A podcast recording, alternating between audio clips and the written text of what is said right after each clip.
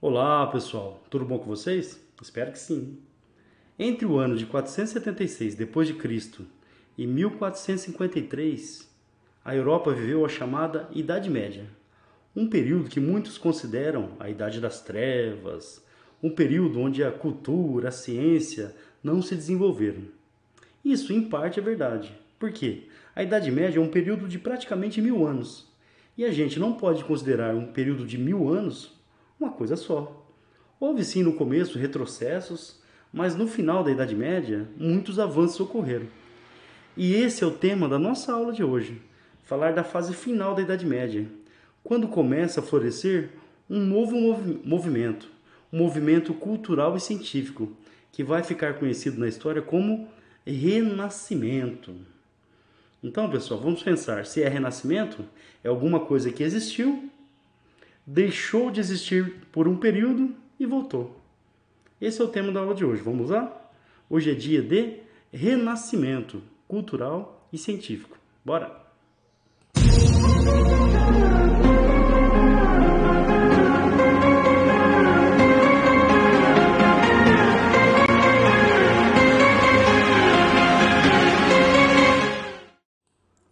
Bom, pessoal, para começarmos nossa aula de hoje, eu separei essa imagem uma obra de Leonardo da Vinci, que é considerado por muitos o maior artista do Renascimento. Esse é o homem vitruviano. Percebam que ele coloca o corpo humano dentro de duas figuras geométricas perfeitas, o quadrado e o círculo. Ora, qual que foi a intenção de Da Vinci com essa obra? Romper com a visão medieval do mundo. Na visão medieval, o ser humano era tratado como decaído, sem importância, pecador, o ser humano não tinha importância na visão medieval, o importante era Deus. Na visão renascentista, Deus continua sendo muito importante, mas o ser humano, ele também ganha importância e começa a ser tratado como a principal criação de Deus, perfeito, belo. O movimento renascentista, ele vai buscar a sua inspiração no passado clássico. Ah, mas o que seria o passado clássico, professor? O passado da Grécia e de Roma. Por exemplo, na Grécia, a valorização da filosofia, do uso da razão. Ah, mas por que, que a gente mistura Grécia e Roma? Durante a expansão romana, os romanos conquistaram a Grécia e eles incorporaram boa parte da sua cultura. Tá? Bom, a Idade Média ela foi um período marcado por forte influência da Igreja Católica. Prevalecia o teocentrismo, toda a visão de mundo era baseada na Igreja Católica, na visão católica, na visão cristã do mundo. Então, o comportamento, o pensamento, a ciência, tudo era baseado nos dogmas católicos. O homem, como eu disse agora há pouco, era visto como decaído e pecador, sem importância. As sociedades elas eram isoladas.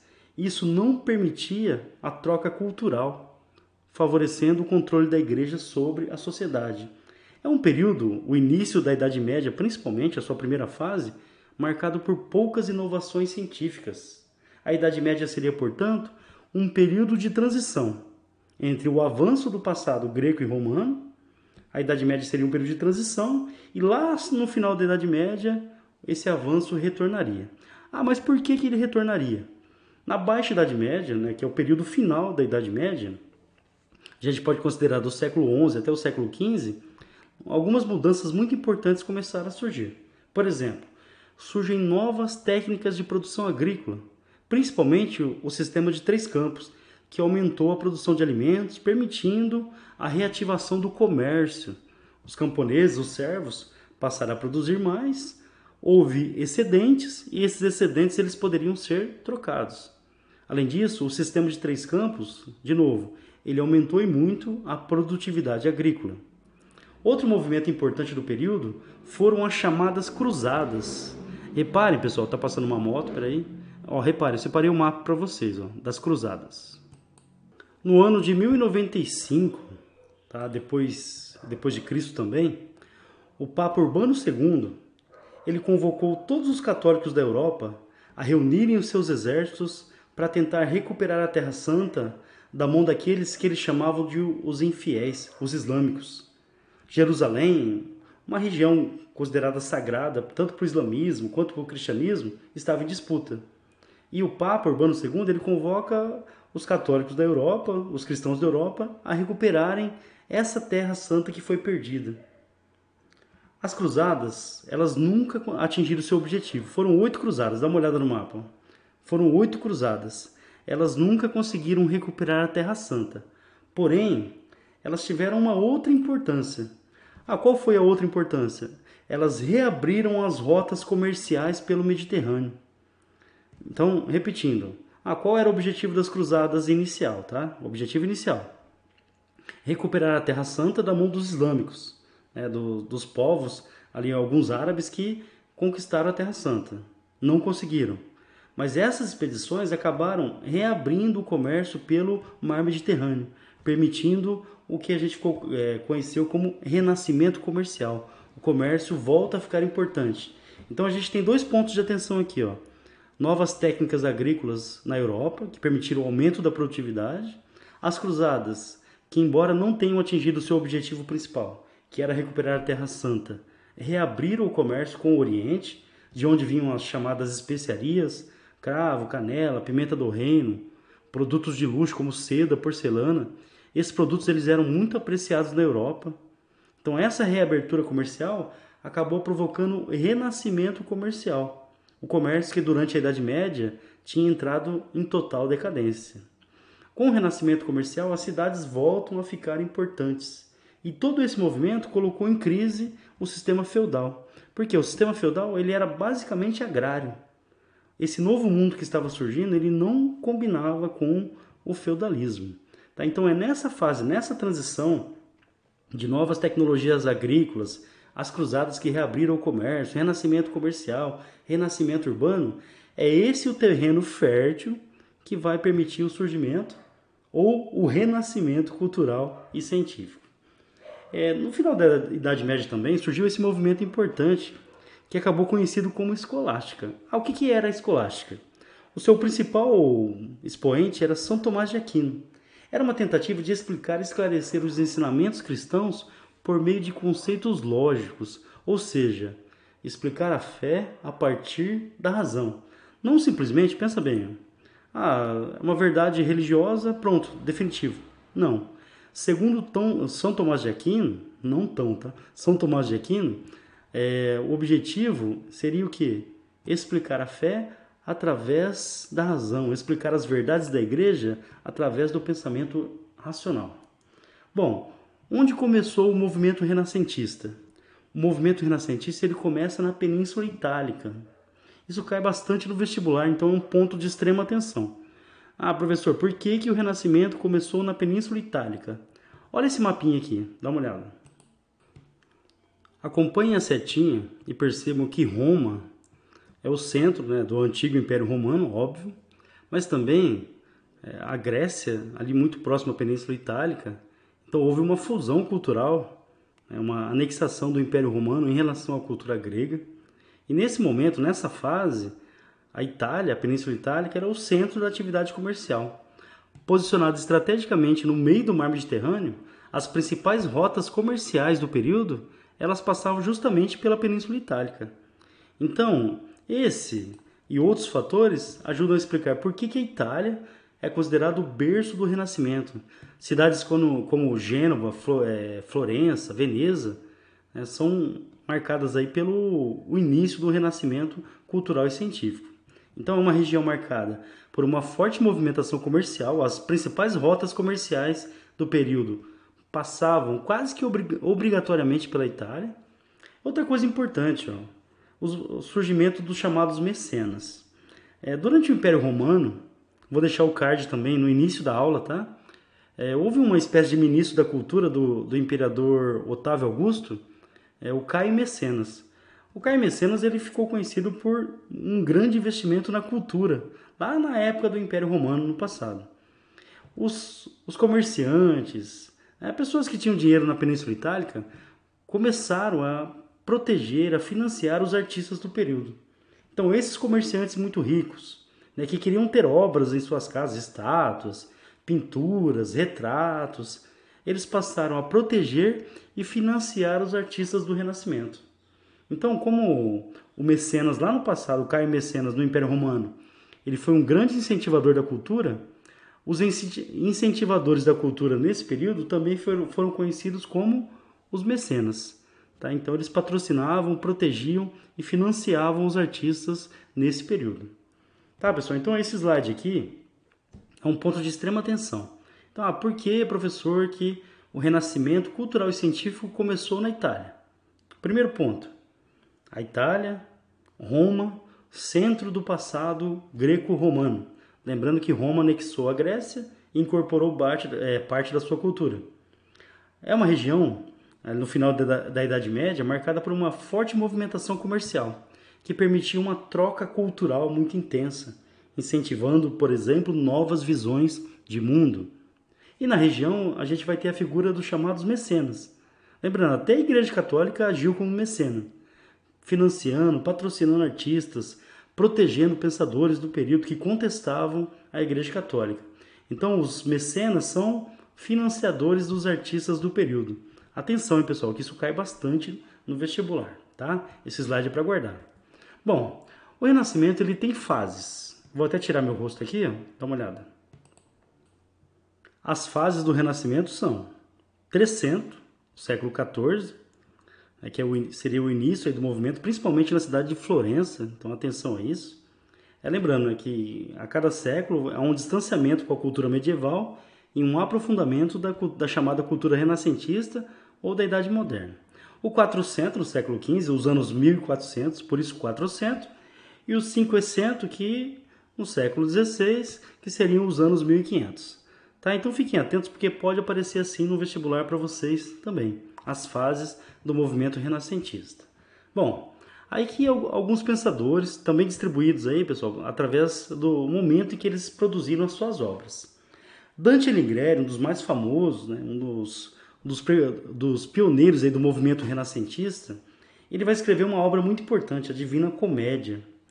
Essa obra ela, por exemplo, ela fala sobre o inferno. Então, o Dante, nessa, ele teria visitado o purgatório, o próprio inferno e depois chegou ao paraíso.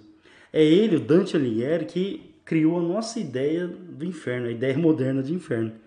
Tem um livro do, do Dan Brown, que eu recomendo, o livro chama Inferno, e tem até o filme também, Inferno, que, ele, que fala bastante sobre a obra Divina Comédia, do Dante Alighieri, tá? Então ele criou o nosso conceito aí de, de inferno. Nessa obra ele faz, ele faz duras críticas à Igreja Católica, tá, pessoal? Então percebam, um autor durante o período medieval, ainda, né, onde a Igreja tinha muito poder, e na obra que ele escreveu ele critica a Igreja Católica. Ele colocou, por exemplo, na obra alguns alguns padres no inferno, tá legal? Outro foi Francisco Petrarca que escreveu, por exemplo, a África e Odes a Laura. Então ele vai conciliar ali a, a, a cultura greco-romana com a religiosidade medieval. Então esse seria né, o, o, início do movimento renascentista. Então um ponto de atenção aqui o Dante Alighieri, que escreveu a Divina Comédia. Bom, ainda nesse período, agora no 400, tá? Massácio, que foi um mestre da perspectiva, a gente vai perceber daqui a pouco o que é a perspectiva. É aquela ideia de dar profundidade nos quadros.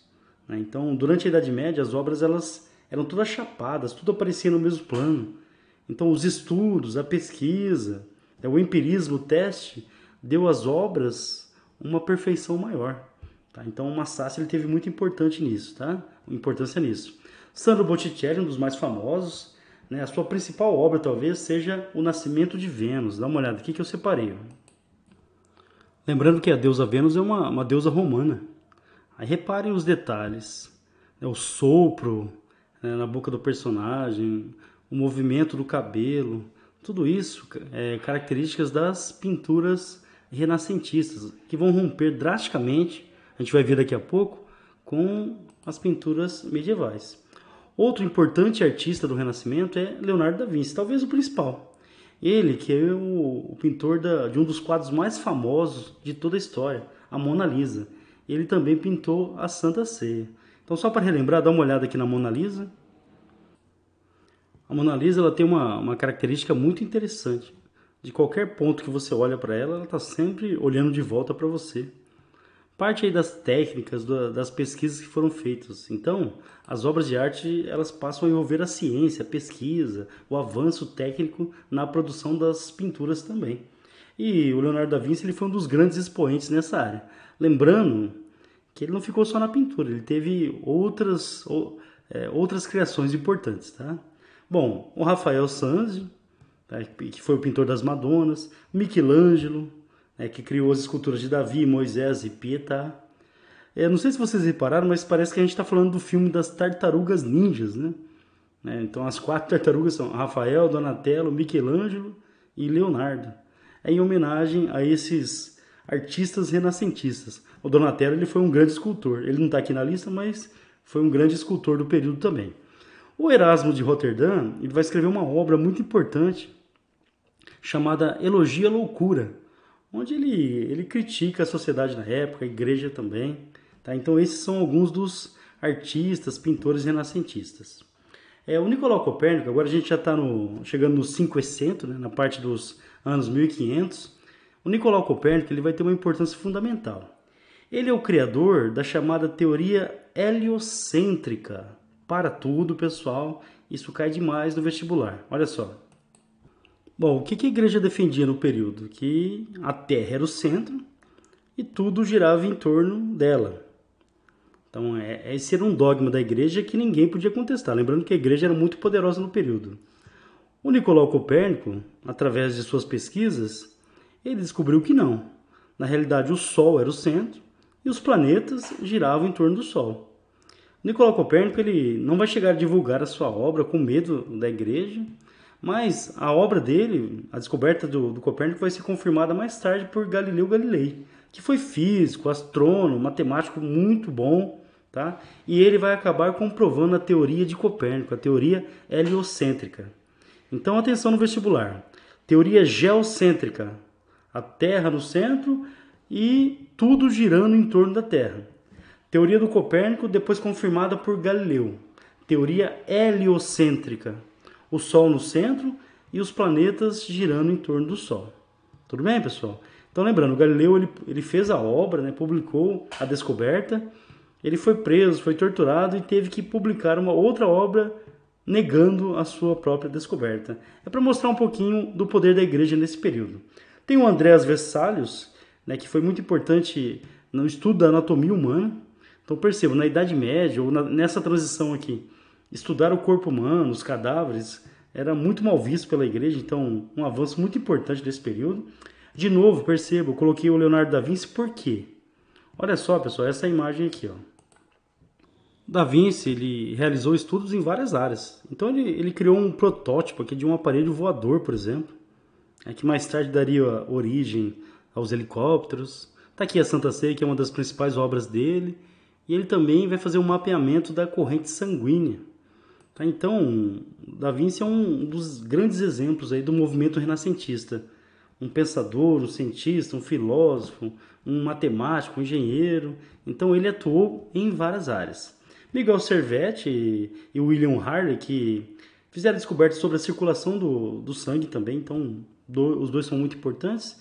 E o Kepler, né, que fez estudos sobre o cosmos, né, sobre a mecânica celeste, sobre as leis de gravita, gravitação.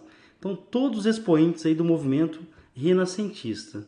E na fase mais final, a gente tem aqui o Gil Vicente, né, agora são escritores, ó, autor de O Alto da Barca do Inferno, Luiz de Camões, que escreveu sobre os Lusíadas, né, uma obra que, que narra a expansão marítima portuguesa, principalmente a descoberta do caminho para as Índias. Miguel de Cervantes, que escreveu Dom Quixote, olha só, tá aqui a imagem né, do, da capa do Dom Quixote, cadê? Nessa obra Don Quixote, o Miguel de Cervantes ele faz uma sátira, critica a, nobreza medieval, né, a nobreza europeia. Né, tem lá um nobre cavaleiro com seu fiel escudeiro Sancho Panza. E esse cavaleiro ele luta com moinhos, achando que são gigantes. Tá, pessoal? Então, um, uma das principais obras aí do movimento renascentista. E no final aqui, William Shakespeare, escreveu Romeu e Julieta e Hamlet. Ser ou não ser? Eis a questão. Tá, pessoal? Então, alguns autores, artistas e pensadores do Renascimento. Agora, atenção. eu fiz esse recorte para vocês. Características da arte renascentista. Então, lembrando, a arte renascentista ela vai trazer uma ruptura com a arte medieval. Então começam a aparecer, ao invés de apenas cenas religiosas, cenas do cotidiano, de uma família no jardim, por exemplo. Os retratos, o autorretrato ou os retratos, eles passam a ganhar importância. Então, um comerciante muito rico, um mecena, ele queria retratar ele a sua família. Então, eles compravam essas obras. A perspectiva, que foi resposta certa do Enem, do último ano, de 2020. Então, a perspectiva que é aquela noção de profundidade nos quadros. Lembrando que as obras medievais, elas é, não tinham essa característica, tá? Então, isso é muito importante. Outra coisa, valorização da paisagem, da natureza, o naturalismo, a paisagem, a natureza sendo valorizada, sendo representada e a tentativa de representá-la de forma perfeita, né, no chamado realismo, tá? As, a, as figuras humanas nos quadros, elas ganham humanidade. Então dá uma olhadinha aqui, ó. Percebam a musculatura, a perfeição dos corpos, a ideia de movimento. Agora repara nessa outra imagem, onde eu fiz uma comparação. Do lado esquerdo eu tenho uma pintura medieval. Percebam, olha o rosto de Jesus que está sendo apresentado na imagem. É, não parece uma figura humana, né? não, não há preocupação com a proporção. Né? O nariz, por exemplo, parece uma linha, está né? Tá tudo chapado, tudo no mesmo plano. E reparem em uma pintura renascentista. A, a, perspectiva no fundo, então aquela ideia de profundidade, a ideia de movimento, a musculatura, a perfeição, o realismo das obras. Então acho que essa imagem ela mostra muito claramente como houve uma ruptura, é uma diferença muito grande em relação à arte medieval, que retratava basicamente é, cenas religiosas, passagens da Bíblia, Cristo, e essas é, pinturas ficavam em igrejas, e a arte renascentista, que passa a retratar cenas do cotidiano, retratos, valorizar a natureza. Essas obras elas passam, elas deixam as igrejas, né, elas vão para dentro das casas de quem podia pagar no período. Então é uma mudança muito significativa na produção artística durante o período renascentista. Na ciência, é, lembrando que durante a Idade Média, basicamente, né, principalmente no seu início, a ciência era a verdade católica, a verdade religiosa. O movimento renascentista começa a contestar essas verdades. Então, o empirismo ganha importância. O que é o empirismo? A experimentação, a prática, o teste. Eu chego à conclusão sobre um determinado fenômeno a partir do teste da experiência, e não simplesmente porque a igreja falou que existe. Observação dos fenômenos naturais para entender esses fenômenos, estudo da anatomia humana, como a gente viu agora há pouco, isso permitiu um grande avanço na medicina, por exemplo. Lembrando que durante a Idade Média, a igreja não permitia a dissecação de cadáveres. Então esses novos cientistas, eles passam a estudar o corpo humano mesmo contra as ideias da igreja. Com isso mapearam a corrente sanguínea, conheceram os órgãos e o funcionamento deles. E é aquele ponto que a gente chamou a atenção. Durante a Idade Média prevalecia a teoria geocêntrica, a Terra no centro. Com o avanço da ciência, com as pesquisas, Nicolau Copérnico, Galileu Galilei, ficou comprovado que o Sol, heliocentrismo, era o centro e os planetas giravam em torno do Sol. Aí um ponto de atenção. Ah, eu poderia, durante a Idade Média, contestar as verdades da igreja? Quem contestava era perseguido pela igreja, então era muito perigoso. Então, esses cientistas, eles tiveram muita coragem o Galileu, por exemplo, ele foi punido por isso, por contestar as verdades da fé católica. Aí, como presente, tá, pessoal? Vou até tirar meu rosto, só um minutinho. Essa é uma, uma comparação que pode aparecer muito no vestibular. Então, é, é interessante recomendo mesmo que vocês tenham no caderno alguma coisa parecida. Comparação entre a visão medieval de mundo e a visão renascentista. É, na Idade Média, por exemplo, prevalece o teocentrismo, Deus no centro a compreensão do mundo é a partir da fé, da fé católica no caso. Então todas as explicações, ou quase todas as explicações, elas são religiosas. Por exemplo, choveu porque Deus quis, ficou doente porque foi vontade de Deus também. Na visão renascentista, prevalece o antropocentrismo, o homem no centro. Lembrando, Deus não deixou de ser importante, mas o homem passa a ser valorizado.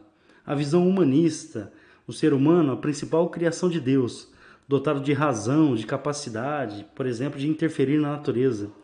O racionalismo, todos termos importantes, hein, pessoal? O uso da razão, do pensamento lógico para entender o mundo e as coisas. O naturalismo, valorização da natureza, tratar a natureza como bela e importante também. O individualismo, por exemplo, as obras, né, a busca pela, pelo sucesso individual, as obras elas ganham, por exemplo, assinatura individual. E o hedoísmo, que é aproveitar os prazeres da vida. Tá? Então é um rompimento total com a tradição medieval. Atenção a esses termos tá? do Renascimento: antropocentrismo, humanismo, racionalismo, naturalismo, individualismo e hedoísmo. Na arte, durante a Idade Média, prevalecem os temas religiosos, ou seja, as obras em geral elas estavam nas igrejas e apresentavam cenas da Bíblia, imagens de Cristo, temas religiosos. Durante o movimento renascentista, a arte ela ganha outros contornos, é, outra, outros objetivos. Então, cenas do cotidiano, os retratos, cenas da natureza, as obras ganham realismo, ou seja, elas tentam representar perfeitamente o corpo humano ou a natureza, e o uso da perspectiva, que é aquela noção de profundidade nos quadros. Na ciência, durante a Idade Média, prevalecem os dogmas católicos da Igreja, as explicações religiosas, e no Renascimento, a ciência através do empirismo, da comprovação, do teste. Eu só acredito em alguma coisa através da comprovação científica. Duas mostras disso: o geocentrismo, durante a Idade Média, né? aquela crença que a Terra estava no centro e tudo girava em torno dela, e no movimento renascentista, a partir de Copérnico e Galileu, a teoria heliocentrista, o Sol no centro e tudo, todos os planetas girando em torno do Sol. Bom, pessoal, é isso. Falamos aí um pouquinho sobre o período renascentista. Lembrando, essa fase aqui é, é na transição entre a Idade Média e a Idade Moderna, então é a construção da Idade Moderna. Outros, outros eventos aconteceram nesse período, mas a gente vai tratar em outras aulas. Por exemplo, a expansão marítima, o surgimento das monarquias absolutistas, a guerra de reconquista, tá? Bom, é, qualquer dúvida, como vocês sabem, é só entrar em contato aqui pelos nossos, opa, desse lado, pelos nossos vários canais. Beleza, pessoal? Então, espero que tenham ajudado, tá? Só espero que a minha sogra não, não entre nessa ideia de renascimento, né? Já pensou? Querer renascer, meu Deus. É, vamos juntos construir a história. Beijo. Qualquer dúvida é só chamar. Hein? Tchau.